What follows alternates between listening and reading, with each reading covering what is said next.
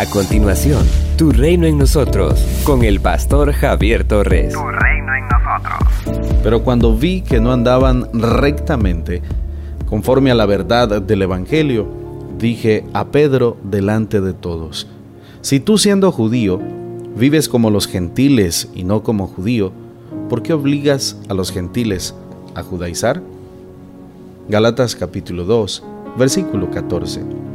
En esta sección, el apóstol Pablo cuenta la doble actitud sumida por Pedro y algunos otros cristianos procedentes del judaísmo. De acuerdo con lo que el apóstol nos relata, Pedro, al llegar a Antioquía de Siria, comía con los gentiles, es decir, con aquellos cristianos de origen gentil.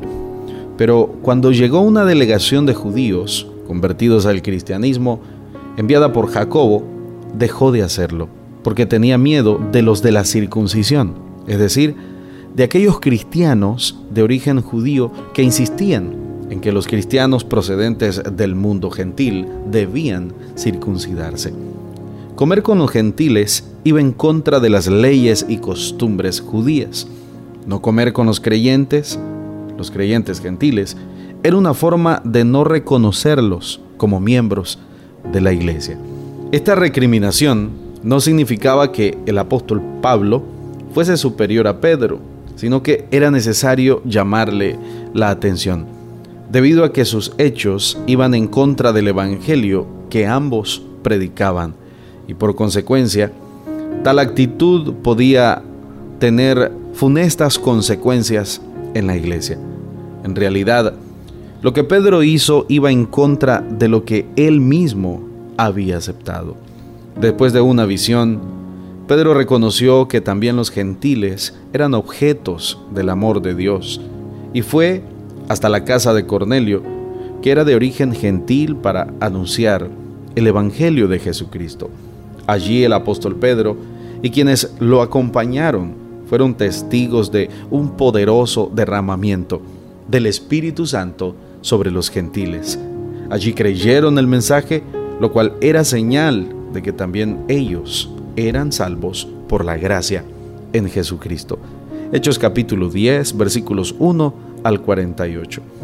El apóstol Pablo afirma que también los gentiles, a quienes los judíos llamaban pecadores por no pertenecer al pueblo elegido de Dios, eran objetos del amor del Señor. Y por ende, también por ellos Cristo murió. Además, nos recuerda que la salvación es por gracia y no por el cumplimiento de las obras de la ley, pues por estas nadie puede ser justificado, es decir, reconciliado con Dios. Toda persona, todo ser humano que quiera ser salvo, debe depositar su fe en Jesucristo, pues en ningún otro hay salvación, porque no hay otro nombre bajo el cielo dado a los hombres en que podamos ser salvos. Hechos capítulo 4, versículo 12. La persona que ha puesto toda su confianza en Jesucristo para la salvación ya no puede seguir siendo esclava del pecado ni de la ley. No puede asumir una actitud hipócrita ante los demás. Ahora su vida depende plenamente del Señor y por ello debe dejar gobernar su vida al Espíritu Santo.